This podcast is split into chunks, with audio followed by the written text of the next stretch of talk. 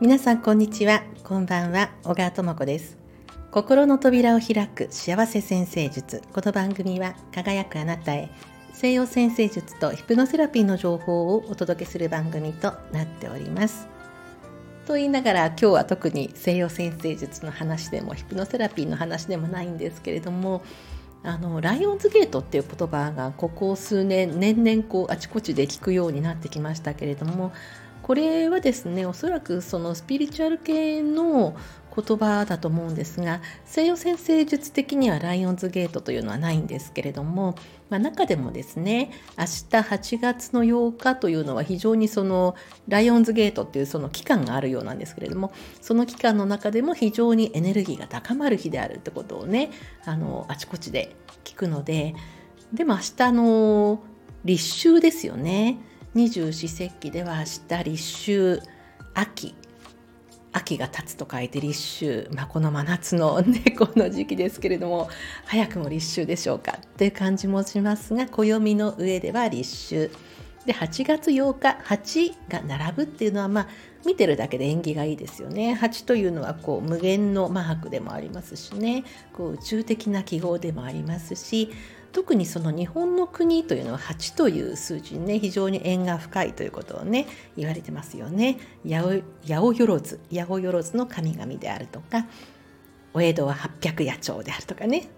あの漢字の8という字はそのまるで富士山のようなね形をしていますし末広がりになってとてもその8という数のね縁起の良さというのがありますのでまあ明日8月8日エネルギーが高まるということでまああのエネルギー疲れしないようにほどほどのテンションでいきたいなと思うんですけれども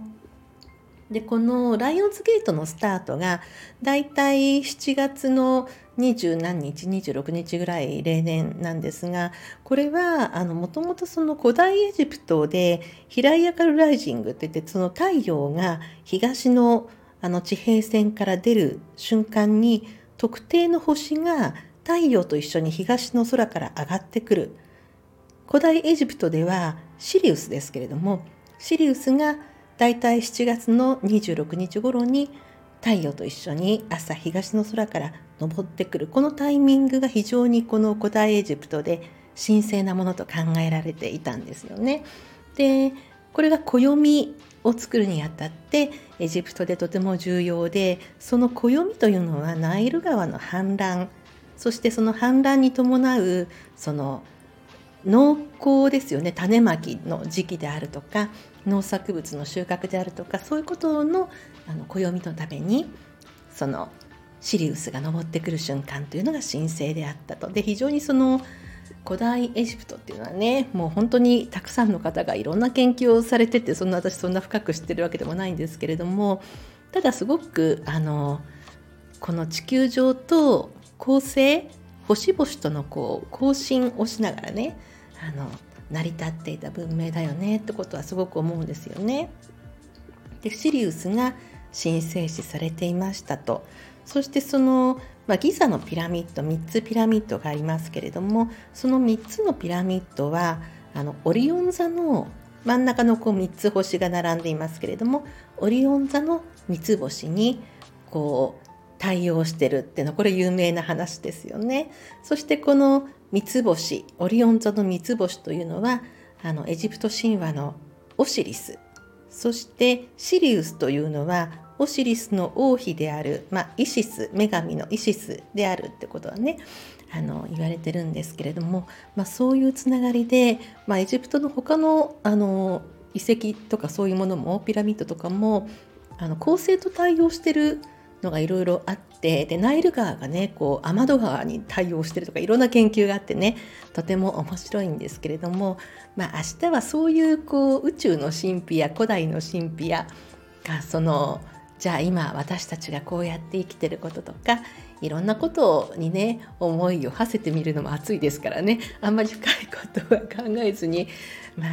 あ地球のね人類の歴史ってどれだけなんだろうとかね。まあ昔はどんな風に暮らしてたんだろうとかね、まあ、こうやって電気があったり水道があったりこういう暮らしって本当にこのね、100年ぐらいのことですよね。自動車があったりとかそういう中で本当にその古代の暮らしその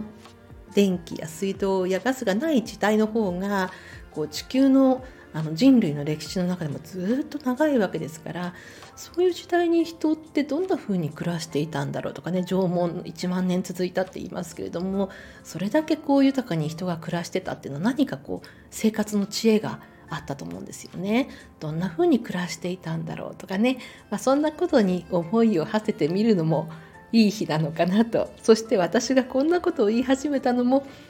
意外とこうエネルギーが高まってるからかもしれないですね。はい、今日は、えー、こんな、えーと、聞いても聞かなくても 大丈夫なようなこんな話をさせていただきました。お相手は星読みの小川智子でした。また次の放送でお会いいたしましょう。